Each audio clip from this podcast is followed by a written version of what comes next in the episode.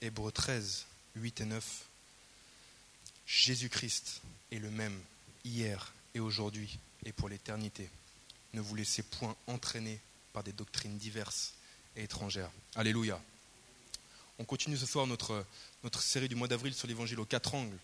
Et, ces quatre angles qu'on voit là, c'est simplement une, une expression du plein évangile, de ce qu'est réellement le plein évangile, un Jésus qui sauve. Et si vous êtes là et vous posez des questions, on n'est pas des religieux, on croit en un Jésus qui sauve et qui répond aux plus grands besoins de l'homme, qui donne la vie éternelle et l'assurance du salut. Alléluia. Jésus guérit, un Jésus qui est vivant et qui agit encore aujourd'hui et qui détruit les œuvres du diable. Jésus baptise, ça nous parle d'un Jésus qui, qui veut immerger dans son feu ses serviteurs pour être des témoins de sa gloire. Et enfin, Jésus revient. C'est un appel, ça, à tous les chrétiens, à, à être prêts à la rencontre de notre Dieu, qui nous rappelle à lui ce soir, maintenant, ou qui revienne maintenant, qu'on soit prêts en tout temps, quand nos vêtements soient blancs, mes amis, en tout temps. En février dernier, j'ai parlé principalement de l'œuvre qu'accomplit le Saint-Esprit en nous. Et comme l'a dit Nico, j'aimerais qu'on voie ensemble ce soir l'œuvre que l'Esprit accomplit sur nous. Comment l'Esprit Saint veut revêtir celles et ceux qui appartiennent au Seigneur afin d'être témoins, des témoins efficaces de sa gloire. Et pour commencer, j'aimerais juste dire une chose, c'est que la doctrine du baptême dans le Saint-Esprit est une doctrine qui est biblique. Ce n'est pas une doctrine pentecôtiste, une doctrine charismatique. Bien qu'on croie, on ne sommes pentecôtistes, nous sommes charismatiques, mais ce n'est pas une doctrine qui, que seulement certains milieux ou seulement certaines personnes croient. C'est une doctrine qui est tirée de la Bible. Dans la Bible, pour celles et ceux qui la lisent, il y a une différence nette et claire entre le baptême d'eau et le baptême dans l'esprit. Le baptême dans l'esprit est une, expérience qui vient après le baptême d'eau. Et j'en profite pour parler du baptême d'eau, c'est que le, baptême d'eau est simplement une alliance, un signe d'alliance avec Dieu. Je ne me baptise pas pour être sauvé, mais je prends mon baptême d'eau parce que j'ai été sauvé, parce que j'ai rencontré Jésus, et par mon baptême d'eau, je témoigne de mon alliance avec Jésus. Et le baptême dans l'esprit, c'est autre chose. Quatre points ce soir. Premier point, ce qu'est le baptême dans l'esprit. Ouvrez avec moi, s'il vous plaît, dans Matthieu 3, 11, si on peut le mettre. Matthieu 3, verset 11. J'ai relevé trois choses. C'est bien sûr, ce n'est pas des listes exhaustives, on se comprend. Il y, aurait beaucoup, de choses à dire. Mais j'ai relevé trois choses, trois définitions qui, entre autres, de ce qu'est le baptême dans l'esprit et comment on peut le définir. Premièrement, c'est une immersion dans les réalités divines. Matthieu 3, 11, et c'est Jean-Baptiste qui parle au sujet de Jésus. Moi, je vous baptise dans l'eau en vue de la repentance. Mais celui qui vient après moi est plus puissant que moi, un baptême de puissance. Et je ne mérite pas de porter ses sandales. Lui vous baptisera d'Esprit Saint et de feu. Le mot que, la Bible utilise en grec pour parler du baptême, c'est le mot baptizo. Je parle du grec ici, parce que si vous ne le savez pas, la, Bible, l'Ancien Testament est écrit en hébreu et en araméen, et le Nouveau Testament en grec. Donc quand je parle du grec, c'est juste que, dans les textes originaux, les mots peuvent ou ont des significations différentes. D'accord? Et le mot que vous voyez ici, quand on parle du baptême, c'est le mot baptizo, et qui veut dire baptiser, plonger, pardon, immerger en grec. nous, on a traduit baptême, baptizo, mais ça veut dire plonger, immerger. Et le baptême dans l'esprit, c'est littéralement une immersion dans les réalités divines. Pour prendre un exemple très concret qui va nous parler, quand je plonge, quand je vais dans le lac, on est à Genève, on a le lac, et quand je vais dans le lac, vous êtes d'accord avec moi que je, je suis plongé, je plonge et je suis immergé dans l'eau du lac et je vois des choses que je ne voyais pas si j'étais en dehors quand je plonge dans l'eau du lac et que j'ouvre mes yeux sous l'eau, je vois des choses que je ne voyais pas en dehors. C'est pas avec le baptême dans l'esprit. Quand je suis immergé dans l'esprit, quand je suis immergé, je, vois des choses, j'entends des choses que je ne verrais pas si je ne l'avais pas. en plus de ça, quand, je suis immergé dans l'eau, je suis capable de nager. C'est une chose qui est, qui est impossible à effectuer si je reste en dehors. Je ne peux pas nager si je reste sur le bord de l'eau. Mais quand je suis immergé dans l'eau et que je suis plongé, j'ai la capacité de nager. Et c'est pareil encore une fois pour le baptême dans l'esprit, par, par ce plongeon et par cette immersion dans les réalités divines, je suis rendu capable de faire des choses que je ne pourrais absolument pas faire par moi-même. Prêcher l'évangile, chasser les démons, guérir les malades, ressusciter les morts, annoncer l'évangile, évoluer dans la dynamique des dons spirituels. Toutes ces choses, c'est des choses qui sont impossibles sur le plan naturel. C'est impossible de réaliser ces choses sur le plan naturel. Et j'ai besoin d'être immergé. et par le Saint-Esprit, par le baptême dans l'Esprit. Je suis rendu capable de le faire. Alléluia. Deuxièmement, c'est la promesse du Père pour ses enfants. Un frère a dit un jour, il me semble c'est un théologien, il a dit, quelqu'un a dit, la promesse pour le monde entier, c'est Jean 3,16. Car Dieu a tant aimé le monde qu'il a donné son Fils unique, afin que quiconque croit en lui ne périsse point, mais qu'il ait la vie éternelle. Et la promesse pour l'Église, pour les enfants de Dieu, c'est le baptême dans l'Esprit. Acte 1, versets 4 à 5. Acte 1, 4 à 5.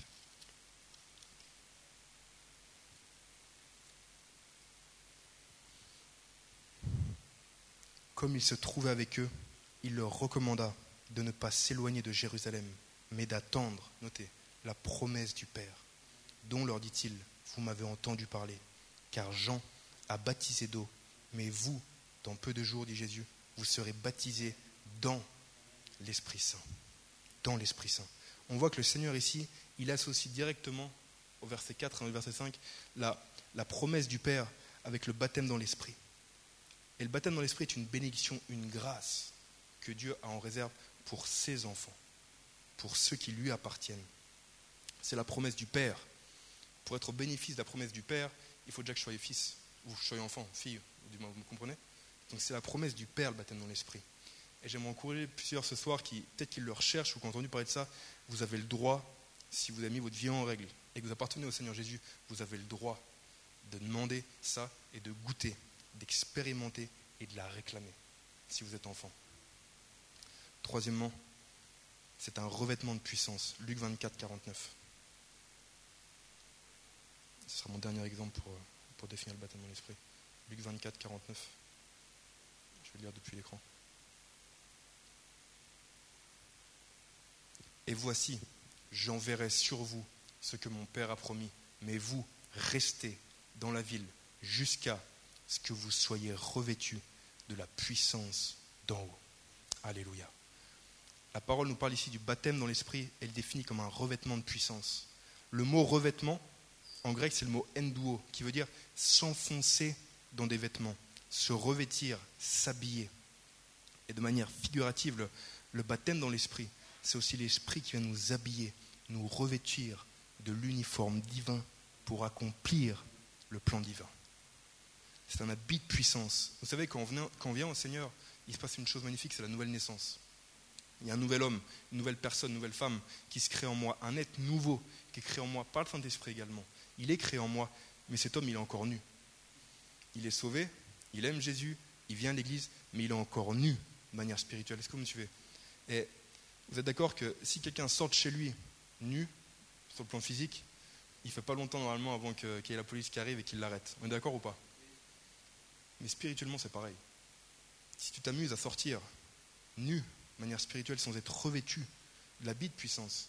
Ce n'est pas la police qui va t'arrêter, qui va arrêter, mais c'est ta chair, c'est Satan, c'est tout ce qui ne veut pas que le nom de Jésus soit prêché. Un policier va être efficace seulement s'il a revêtu l'uniforme. Mettez un homme au milieu de la route en civil et faites-le arrêter les voitures c'est soit il n'a pas beaucoup de résultats, soit pas du tout. D'accord? Mais par contre, mettez un, mettez un agent de police qui est habillé, d'accord? Qui est habillé, qui est là, et vous le mettez au milieu de la route, faire arrêter la voiture, les gens vont s'arrêter. Les gens vont s'arrêter. Pourquoi? Parce qu'il a revêtu l'uniforme. Sans l'uniforme, sans l'uniforme revêtu, pas d'autorité. Avec l'uniforme, l'autorité. C'est une image pour nous qui, qui nous parle du baptême dans l'esprit, mes amis. C'est un revêtement de puissance, et sans le revêtement de la puissance d'en haut, je n'aurais pas l'autorité d'accomplir la mission du royaume d'en haut. Je ne peux pas parler de Jésus, agir dans le nom de Jésus sans être plein et sans être revêtu de Jésus. Alléluia. Pour conclure ce point, le baptême dans l'esprit est donc un revêtement de puissance, une immersion, comme on a vu, dans les réalités divines que Dieu en réserve pour ses enfants.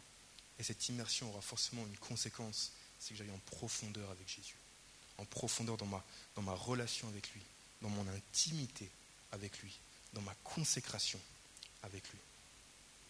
Deuxièmement, j'aimerais qu'on voie dans mon deuxième point le but du baptême dans l'esprit. Acte 1.8. Acte 1.8. C'est le Seigneur Jésus qui parle à ses disciples. Et on sait que Jésus-Christ est le même hier, aujourd'hui et pour l'éternité. Et ce qu'il a dit à ses disciples d'hier, il dit pareil à ses disciples d'aujourd'hui. Sa parole est éternelle. Mais vous recevrez une puissance, celle du Saint-Esprit, survenant sur vous. Et, et, vous serez mes témoins. Et à ce moment-là, une fois que j'aurai reçu la puissance, je serai témoin à ce moment-là, et pas avant. À Jérusalem, dans toute la Judée, dans la Samarie et jusqu'aux extrémités de la terre. Dieu a tout fait pour un but. Et le baptême dans l'esprit a donc un but précis. Et ce but précis est premier avant toute autre chose. C'est pas d'avoir des frissons, c'est pas de parler en langue, c'est d'être des témoins de Jésus. Tout ça, c'est des conséquences qui viennent, et on va le voir après. Il bien sûr des conséquences. Mais le but premier, c'est d'être un témoin du Seigneur Jésus, un témoin de son œuvre, un témoin de ce qu'il a fait en moi, malgré ma chair, malgré le diable qui s'y oppose, malgré les moqueries, malgré les intimidations, avoir la puissance de parler de Jésus, là où j'ai peur, là où ma chair me repousse, là où je suis intimidé, en public, dans un bus, par exemple. Son but est de faire de nous des témoins qui vont être capables de reproduire également les œuvres que le Seigneur a faites. En Jean 14, 12, en Jean 14, 12 pardon, le Seigneur dit En vérité, en vérité, je vous le dis, celui qui croit en moi fera lui aussi les œuvres que je fais. C'est la parole de Dieu. Le Seigneur, durant son ministère, a annoncé la bonne, la bonne nouvelle du salut et de la vie éternelle. Il a chassé les démons, guéri les malades, ressuscité les morts. Et l'appel universel pour les chrétiens, pour les croyants qui appartiennent à Jésus, qui sont nés de nouveau, de tout âge, c'est de reproduire les œuvres que lui-même a faites. Mais ce serait impossible pour moi d'annoncer l'évangile et d'agir et d'opérer dans la puissance du Seigneur sans sa puissance. Le frère Samuel Peter Schmidt a dit cette phrase que j'aime, qui parle du moins. Pour accomplir une œuvre surnaturelle, il nous faut une aide surnaturelle. Et la chair ne sert de rien. Par nous-mêmes, par nos propres forces, nous n'arriverons à rien de bon pour le Seigneur. Et l'intention du Seigneur, au travers du baptême dans l'Esprit, c'est de nous communiquer sa force, nous communiquer sa puissance, nous communiquer ses ressources, ses paroles, pour avoir un impact ici-bas pour sa gloire à lui. J'aimerais juste ouvrir une parenthèse dans ce point-là. Le but, comme on vient de le voir, c'est de glorifier Jésus et lui seul. Mais vraiment de glorifier Jésus et lui seul. Et non moi. Quand le Seigneur parle du Saint-Esprit dans Jean 16, 14, il dit Lui me glorifiera. Littéralement, il me rendra les honneurs, il me magnifiera. Et le rôle principal, j'aimerais ouvrir une parenthèse par rapport à ça, c'est que le baptême dans l'Esprit, c'est dans le but d'amener la gloire à Jésus et non à moi. Certes, le baptême dans l'Esprit est une expérience de puissance. Quand l'Esprit descend sur quelqu'un, il se passe des choses. il y a des conséquences, on va les voir après. Donc c'est une expérience de puissance, mais c'est avant tout, et j'aimerais qu'on retienne ça, c'est une expérience qui est christocentrique et non égocentrique. Tout ce que fait le Saint-Esprit, c'est pour glorifier Jésus. Le baptême dans l'Esprit, c'est pour la gloire de Jésus. Les dons de l'Esprit, le fruit de l'Esprit, partout où on parle de l'Esprit dans la parole, en relation avec le Saint-Esprit, c'est pour amener la gloire sur le Seigneur Jésus-Christ. Pour prendre un exemple, les joueurs de foot, même s'ils jouent bien ou qu'ils sont forts, qui marquent des buts dans un match, dans une finale, à la fin, le chèque ou les trophées, c'est le club qui le reçoit, c'est pas le joueur il a bien marqué, ok, il aura sûrement un pourcentage ou quelque chose comme ça, mais à la fin, c'est le club qui le reçoit. D'accord? Et, transposer ça de manière spirituelle et appliquer-le au baptême dans l'esprit. Et on a là un des buts de manière simple du baptême dans l'esprit. On, on, est appelé à avoir revêtu, on l'a vu, le maillot de Jésus sur nous pour accomplir l'œuvre de Jésus, la volonté de Jésus, pour marquer des buts et donner la victoire à Jésus. Et à la fin, à la fin, il n'y a qu'un nom qui doit revenir, pas le nom d'un homme, pas le nom d'un prédicateur, le nom de Jésus et des âmes qui se tournent vers Jésus. Alléluia. Je dis ça pourquoi? Parce que c'est inquiétant, je n'ai pas peur de le dénoncer, c'est inquiétant et il y a de plus en plus de pseudo-évangiles qui tournent. D'accord? C'est centré sur l'humain. Ça met l'accent sur ses qualités, sur ses talents. C'est des doctrines de démons. C'est anti-biblique. C'est des enseignements faux et c'est anti-biblique. Ça nous fait croire qu'il y a quelque chose de bon qui habitera en nous que, par nos propres forces, c'est Sergent un peu fait dit Nico, comme si par nos propres forces j'arrivais à faire quelque chose pour Dieu. Et je le dis, c'est des enseignements qui sont anti-bibliques. Paul, dans Romains 7, 18, il dit qu'il n'y a rien de bon qui habite en lui. Il est conscient qu'il est pourri de manière naturelle. Le Seigneur, dans Jean 15, 5, il dit à ses disciples que sans moi, sans lui, vous ne pouvez rien faire. Et je vous parle simplement de ça pour, pour vous amener à comprendre que, que rien n'est utile aux yeux de Dieu dans notre chair. En nous, dans notre chair, il n'y a rien de bon en nous qui lui soit utile ou agréable de manière naturelle. Sinon d'être rempli de l'esprit, revêtu de son esprit, de son onction, pour lui être agréable et porter du fruit pour lui. Peu importe ce qu'on va faire en tant que chrétien pour lui, le servir, prêcher, peu importe ce que c'est. vraiment qu'on oublie et qu'on demande au Seigneur de nous libérer de ce flot, de croire que je peux arriver à faire quelque chose par mes propres forces, comme si je pouvais être productif à lui. C'est un mensonge. Et, c'est à mon sens, c'est ce que je crois, c'est ce qui explique pour beaucoup le manque de puissance spirituelle que l'Église, de manière générale, d'accord, pas ici, de manière générale, vit, ou les chrétiens. On utilise des techniques mondaines pour faire les choses de Dieu. Et cela sans la puissance. La puissance pour transformer une vie, pour délivrer un démoniaque, pour libérer un captif ou pour changer un cœur, c'est Dieu qui la possède, mes amis. C'est pas les hommes, c'est pas une guitare, c'est c'est Dieu qui la possède. Et il se propose de la déverser sur des cœurs qui sont affamés et assoiffés de lui, qui lui appartiennent, afin qu'en toute chose, dans la prédication, dans la louange, dans laquelle peu importe ce qu'on fait, que la gloire revienne à Jésus et à Jésus seul. Alléluia. Le baptême dans l'esprit, pour conclure, pour faire un, récapitulatif de ce point, c'est, c'est la puissance et la force de Jésus qui nous est transmise dans le but, vous l'avez compris, de faire de nous des témoins du Seigneur. Et comme un frère l'avait dit, j'avais vu ça dans un livre, il n'y a pas de substitut au Saint-Esprit. Les drogués, des fois, quand ils prennent l'héroïne, quand ils arrêtent la drogue, on leur donne des substituts, des médicaments, des cachets. C'est un substitut. Ça va remplacer l'héroïne que tu prends, puis tu vas prendre ça. Il n'y a pas de substitut dans le Saint-Esprit. Il n'y a, pas de substitut pour le Saint-Esprit. Pas. Et de même, il n'y en aura pas pour le baptême dans l'Esprit, pour faire l'œuvre de Dieu. Ce ne sera pas des techniques humaines, comme j'ai soulevé, mondaines ou personnelles, qui feront de nous des témoins efficaces du Seigneur. Ce qui fera la différence, frères et sœurs, c'est des chrétiens en remplis du Saint-Esprit, qui cherchent Dieu dans le secret. Et, je vous encourage, et vraiment je lance un défi à, à menons des vies consacrées, où il n'y a aucun compromis avec Satan, aucun compromis avec le péché, ni avec le monde, et recherchons son onction afin d'agir, de parler et de faire les œuvres que lui a faites, détruire les œuvres du diable, annoncer l'évangile et sauver, arracher les âmes à l'enfer. Alléluia. Troisièmement, les conséquences du baptême en Saint-Esprit. Les conséquences. Le frère, la projection, il va falloir suivre, parce qu'il y, a des versets qui arrivent là. Les conséquences du baptême dans l'Esprit pareil, ce n'est pas, une liste qui est définitive. On ne peut pas faire une liste définitive. J'ai relevé quelques points, il y en a cinq, il me semble. Des conséquences. Qu'est-ce qui se passe sur le moment quand on est baptisé dans l'esprit et qu'est-ce qui se passe après? La première, la conséquence initiale et directe, c'est le parler en langue. Acte 2, 4. Ils furent tous remplis d'Esprit Saint et, et. La conséquence, se mirent à parler en d'autres langues, selon que l'Esprit leur donnait de s'exprimer à la projection acte 10, 44 à 46. Acte 10, 44 à 46.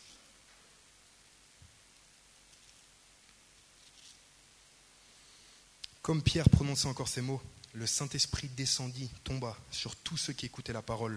Tous les croyants circoncis qui étaient venus avec Pierre furent étonnés de ce que le don du Saint-Esprit soit aussi répandu sur les païens. Car, en effet, en effet, c'est une autre traduction du mot car qui peut se traduire dans le grec. En effet, car ils les entendaient parler en langue et exalter Dieu. Acte 19.6, Paul leur imposa les mains et le Saint-Esprit vint sur eux. Ils se mirent à parler en langue et à prophétiser. La conséquence initiale et directe, ce n'est pas la seule, mais une des conséquences initiales bibliques. Ce qu'on veut être, c'est biblique. C'est que les gens parlent en langue. Quand l'Esprit tombe sur eux, et qu'il les saisit. On a quatre récits dans la parole où, euh, où on nous parle, où, on voit des gens qui reçoivent l'Esprit, en tout cas pour la première fois, de manière claire. Et, euh, et sur les quatre, il y en a trois où c'est marqué noir sur blanc qui parle en langue, comme on vient de lire maintenant, c'est les trois là. Et l'autre, c'est marqué qu'il y en a un qui a vu. Qui a vu. C'est donc logique et sage de conclure que, vu qu'il se passe quelque chose, qu'on est baptisé de l'Esprit, et que par rapport à, si on met tous les textes à côté, les gens parlent en langue, que c'est la conséquence directe les langues, mais ce n'est pas la seule, elle n'est pas définitive. Et, mais ensuite, comme je viens de dire, c'est que la conséquence initiale, c'est que les gens parlent en langue, mais ensuite, le baptême dans l'esprit va se prouver, va, s'avérer vrai ou pas, parce que, par le reflet qu'aura ma vie, pour un amour plus grand pour Jésus, une passion de témoigner, d'être un témoin de Jésus. Le frère David Wilkerson, un homme qui a, marqué, ma, qui, m'a béni, j'étais béni par lui, par le Seigneur. Il a dit en parlant des langues et de baptême dans l'esprit, quand le Saint-Esprit vient sur quelqu'un, il laisse sa marque. Et j'aimerais juste exhorter les gens, parce qu'à la fin de ce message, on, va prier pour les gens qui veulent être renouvelés ou être baptisés dans l'esprit, à s'avancer. Cherchez pas les langues. Ne cherchez pas les langues. Cherchez Jésus. Cherchez à être rempli de Jésus. Cherchez à être rempli de son esprit. Pour faire plus simple, ce n'est pas une expérience qu'il faut chercher, mais c'est une personne. C'est Jésus-Christ. Pour ma part, en arrivant à l'église vers 2010 par là, 2011, j'ai entendu assez tôt euh, une chose mauvaise sur le parler en langue et qui m'a un peu comme bloqué. En plus de ça, on avait un pasteur qui s'appelle Michel qui prêchait beaucoup sur ce thème. Euh, et, donc pour lui, le parler en langue et, le baptême dans l'esprit, c'est quelque chose d'important. Et une fois, je me rappelle, je m'étais avancé et il va prier pour moi, puis il me dit, il me dit mets ta vie en règle. J'aime pas, j'ai pas ma vie en règle à ce moment-là. Et, j'ai pas voulu. Je suis parti, j'ai pas reçu l'esprit. Et, une autre fois après, un peu plus tard, je j'étais dans une, je réponds à un appel pareil pour compris pour moi et j'entendais des frères parler en langue, j'étais avec des frères qui, n'étaient pas baptisés de l'esprit, qui parlaient en langue, moi non. Et puis alors des fois, je, enfin, j'étais pas sûr et puis j'essayais de produire quelque chose, vous voyez.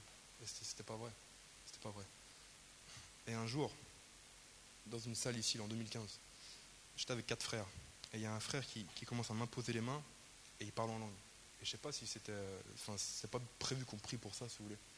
Et c'est mon expérience personnelle. Au moment où ce frère m'impose les mains, il prie en langue. Et là, mes amis, j'ai senti comme du feu littéralement qui est sorti de ma bouche et comme des paroles chargées d'onction qui sortaient de ma bouche. Et depuis ce jour-là, j'ai plus été le même. C'était en 2015 et j'ai plus été le même. Béni soit le Seigneur pour les langues. C'est une expérience magnifique. C'est glorieux de parler en langue. Il y aura un enseignement à faire là-dessus. On ne va pas le faire maintenant on relève que des points. Mais si, pour celles et ceux qui sont intéressés, je vous encourage à vous taper sur euh, YouTube ou Internet Samuel Peter Schmidt. Ils parleront de nouvelles langues. Et il y a un enseignement plus précis du frère sur les langues, sur ce qu'elles sont, sur les conséquences et, tout ça. Vous serez bénis. Deuxièmement, deuxième conséquence du baptême dans l'esprit, la persévérance et le sérieux dans les choses de Dieu. Acte 2, 42. Il persévérait dans l'enseignement des apôtres, on pourrait dire la parole, dans la communion fraternelle, dans la fraction du pain et dans les prières. Le mot persévérer, c'est donner un soin incessant à une chose, endurer, rester ferme.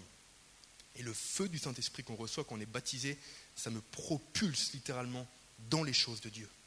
Et, par ce feu, le Seigneur me permet de rester ferme malgré les difficultés, les combats et les attaques.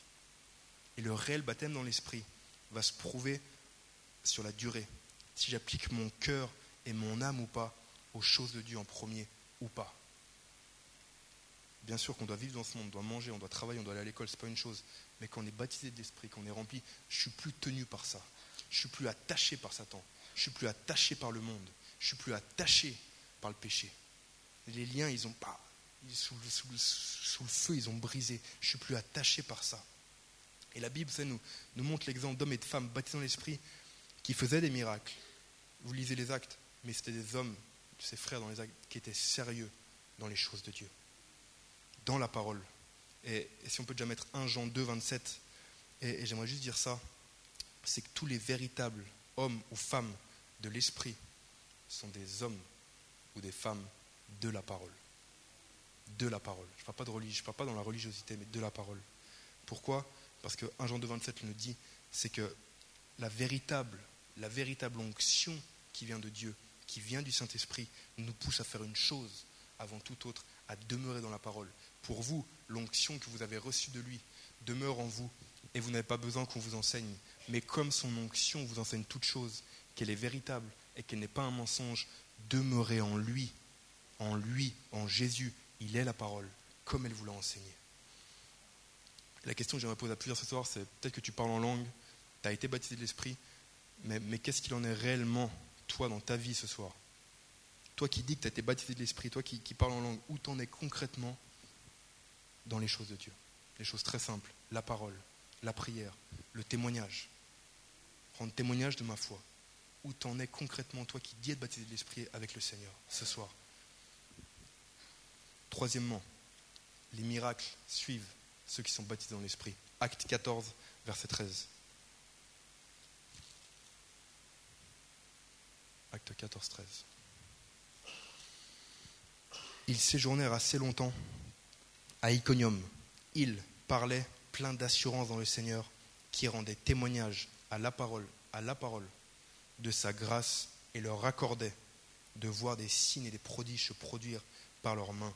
Là, c'est un exemple parmi tant d'autres. On peut pas, euh, euh, le 14-13, pas 13-14. Le, on pourrait, je ne pourrais pas tout prendre, mais, lisez les actes encore une fois, et vous verrez ce que, l'esprit, ce que, ce que font des gens baptisés dans l'esprit. Le temps des miracles n'est pas fini, et il n'a pas cessé simplement pour une chose, car Jésus-Christ est le même hier, aujourd'hui et pour l'éternité. Et les miracles qu'il a accomplis hier, quand il était présent physiquement pendant son ministère terrestre, il les accomplit encore depuis le ciel. La puissance qu'il a déversée sur ceux qui lui appartenaient hier dans les actes, il la déverse encore sur ses disciples car il est le même. Le Seigneur faisait des miracles. Les premiers chrétiens baptisés de l'Esprit, remplis de l'Esprit, faisaient des miracles. Et pour toutes les générations, les signes de chrétiens, les signes et les miracles sont la norme. On ne cherche pas les signes, on ne cherche pas les miracles, on est d'accord On cherche avant tout Jésus et Jésus seul. Mais les signes et les miracles sont, sont des choses qui suivent littéralement ceux qui croient en lui. Marc 16, 17, 18.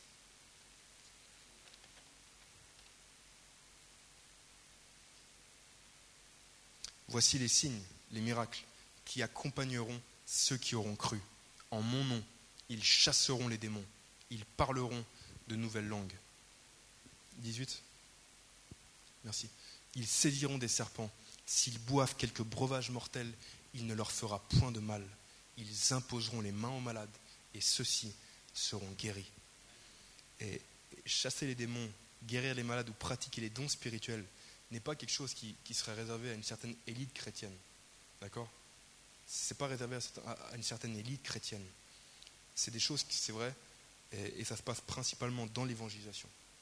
Pourquoi? Parce que le Seigneur confirme sa parole, comme on l'a lu, pour sa gloire, à lui, par des démonstrations de puissance, juste pour, simplement pour, pour attester, à prouver que sa parole qu'il a prêchée est la vérité.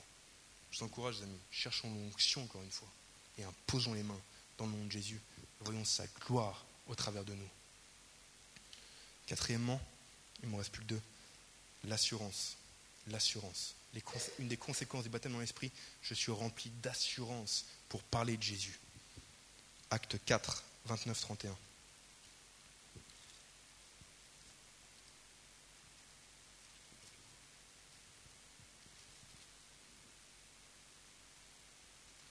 Et maintenant, Seigneur, sois attentif à leurs menaces et donne à tes serviteurs d'annoncer ta parole, pas de blabla, ta parole, en toute assurance. Et tends ta main pour qu'il se produise des guérisons, des signes et des prodiges par le nom de ton saint serviteur Jésus. Quand ils eurent prié, le lieu où ils étaient assemblés trembla. Ils furent tous remplis du Saint-Esprit. Est, encore une fois, ce est, qui est, une conjonction, qui est, qui est une conséquence. Est, rempli d'esprit, est. Ils annonçaient la parole de Dieu avec assurance. Les disciples ici, ou Pierre à la Pentecôte, quand il est rempli d'esprit, il fait une chose avant toute autre, il prêche la parole de Dieu avec assurance. Il prêche avec assurance. Écoutez-moi bien, ils ne sont pas en train de faire les animaux, comme ça se fait dans certaines églises. Ils ne font pas les animaux. Ils ne sont pas en train de rigoler à plus pouvoir se tenir, ou de, de, de vivre des, espérances mystiques, anti-bibliques et qui ne sont pas du Seigneur. Ils ne sont pas en train de faire ça. C'est biblique. Ils ne sont pas en train de faire ça. Ils sont remplis de l'esprit. Et quand on est rempli de l'Esprit, on a la puissance, l'assurance d'annoncer Jésus et sa parole. Jésus, c'est christocentrique, pas de blabla, mais la parole de Dieu qui est proclamée avec la puissance de l'Esprit pour la gloire de Jésus. Pour la gloire de Jésus. Cinquièmement, et je conclue avec pour ce point avec ça, un feu purificateur. Les conséquences du baptême dans l'Esprit, c'est aussi un feu purificateur qui vient détruire le péché. Et là, on a le côté. Vous vous rappelez dans le premier passage qu'on a lu, Matthieu 3,11, il vous baptisera d'Esprit Saint et de feu. Et on voit le côté purificateur aussi du feu de l'Esprit.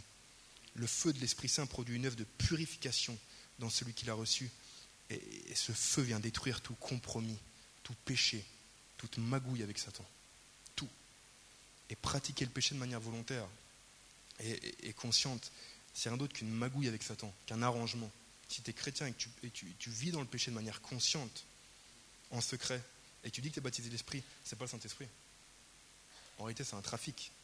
C'est une affaire avec Satan, c'est pas une œuvre de l'Esprit. C'est pas une œuvre de l'Esprit. Les conséquences également du, baptême dans l'Esprit dans ceux qui l'ont reçu, ça, ça se voit par, par ma vie, par une vie dans la sainteté. Je ne parle pas de, perfection, je ne suis pas parfait, on n'est pas parfait, mais, par le Saint-Esprit, on a la capacité de vivre dans la sainteté, de tenir nos corps dans la sainteté, de tenir nos yeux, nos oreilles, nos, langues dans la sainteté. Les ragots, parler derrière les gens, bah, les descendre les frères par derrière. C'est pas du Saint-Esprit, ça, les amis. C'est pas l'Esprit qui dit ça. C'est pas l'Esprit. Pour conclure, qu'on revoie, c'est les conséquences du baptême dans l'Esprit, j'ai marqué, sont, sont des vies transformées à l'image du Seigneur Jésus. En étant baptisés de l'Esprit, nous sommes remplis d'en haut et détachés d'en bas. Et comme je disais tout à l'heure, on n'occulte pas le fait qu'on doit vivre, on doit manger, on doit dormir, euh, on est marié, on a des études pour certains, et Seigneur n'est pas contre ça. C'est pas ce que je suis en train de dire, comprenez-moi bien, je suis pas en train il ne demande pas d'aller faire les moines chez nous et de nous enfermer. Mais en étant baptisé dans l'Esprit, on est rempli d'en haut et détaché d'en bas. Je suis plus attaché par ces choses en bas. Je suis plus attaché par le monde et par ses courants à mener une vie pour ma gloire, pour la réussite, pour l'argent. Je suis plus attaché par Satan. Je suis plus attaché par le péché. Je suis simplement en feu, rempli d'en haut. Et, ces choses d'ici-bas n'ont plus l'emprise, n'ont plus d'emprise sur moi, littéralement. Je vis plus pour moi ou pour les choses du monde, mais j'ai été transformé pour vivre à l'image de Jésus. C'est ça les, les conséquences du baptême dans l'esprit. Et mon dernier point, et après je vais arriver bientôt à la conclusion. Côté pratique, comment être baptisé dans l'esprit? Comment parvenir et vivre cette glorieuse expérience du baptême dans l'esprit? On continue dans la parole, acte 2, 37, 39. Après avoir entendu cela, ils eurent le cœur vivement touché et ils dirent à Pierre et aux autres apôtres, Frères, que ferons-nous? Pierre leur dit, Repentez-vous et que chacun de vous soit baptisé au nom de Jésus-Christ pour le pardon de vos péchés et vous recevrez le don du Saint-Esprit. Et, encore une fois ce et, hein, car la promesse est pour vous, pour vos enfants et pour tous ceux qui sont loin, en aussi grand nombre que le Seigneur notre Dieu les appellera. La première condition pour recevoir le baptême dans l'Esprit, c'est d'être enfant de Dieu et d'appartenir à Jésus. On ne parle pas d'atteindre un critère de, de, faut être là à l'église depuis 10 ans. On ne parle pas de ça. Le Seigneur regarde au cœur. On parle de ça. Mais le premier critère à remplir pour être baptisé dans l'Esprit, pour être immergé, c'est d'appartenir à Jésus. Ça, c'est la première chose. Et l'autre chose, comme vient de le voir, c'est d'avoir sa vie en règle, avec et devant le Seigneur. Pas vivre dans le péché, pas garder des péchés qui ne sont pas confessés, qui ne sont pas abandonnés. Ça inclut pas seulement les choses sexuelles, hein. ça inclut aussi la colère, le non-pardon, la haine, la rancune, toutes ces choses qui peuvent pourrir. C'est des choses qui. C'est pas simplement des obstacles, mais c'est carrément des empêchements à l'action de Dieu dans nos vies. Vous savez, si on, veut, pour donner une image, si on veut qu'un feu prenne correctement, il faut du bois sec. Du bois qui va, qui va être prêt à embraser. Un bois, vous imaginez un, barbecue, c'est un bois qui, qui est positionné et le feu, il attend juste à recevoir l'étincelle. Le feu, le bois, il est sec. Il est sec, il attend juste une chose, c'est un coup de feu et ça part. Parce qu'il est sec. D'accord? À l'inverse, le bois mouillé, quand le bois est mouillé, il devient très difficile d'allumer un feu. Et si on est mouillé par la saleté du péché, par la saleté du compromis, par la saleté de ce que je peux regarder avec mes yeux ou, voir, si, je suis, mouillé de ça, le feu de l'esprit, ma vie ne pourra pas être embrasée pour Jésus. Et le feu ne tombera pas. Si on veut des vies embrasées, mes amis, il y a une résolution à prendre. Et à vous qui recherchez le baptême dans l'esprit et qui vont vous avancer après, je vous encourage déjà à déterminer dans vos cœurs, à ôter tout compromis, à ôter tout péché, à ôter tout trafic, à, ôter de nos vies, de vos vies, tout trafic avec le diable sous toutes ses formes. C'est les conséquences, c'est- les, choses à remplir pour être baptisé dans l'esprit. Deuxièmement, vouloir être un témoin de Jésus. Nous l'avons vu largement dans le premier point. Le baptême dans le Saint-Esprit est donné dans le but d'être un témoin. Il est donc pour ceux qui soupirent et au plus profond de leur être à à être des disciples qui, embrasés, qui vont vivre pour la cause du Seigneur Jésus. Des, ceux pour ceux qui soupirent après le fait de vouloir être un témoin du Seigneur. Parler de lui, témoigner de lui. C'est clair que si vous ne voulez pas évangéliser, si vous ne voulez pas parler du Seigneur, ça ne vous servira à rien. Parce que c'est ça le but du baptême de l'Esprit. Être en ébullition pour le Seigneur pour faire son œuvre. Troisièmement, croire en la promesse. Acte 2, 39, comme je viens de le lire. Car la promesse, on l'a vu, c'est la, la promesse, c'est le baptême dans l'Esprit.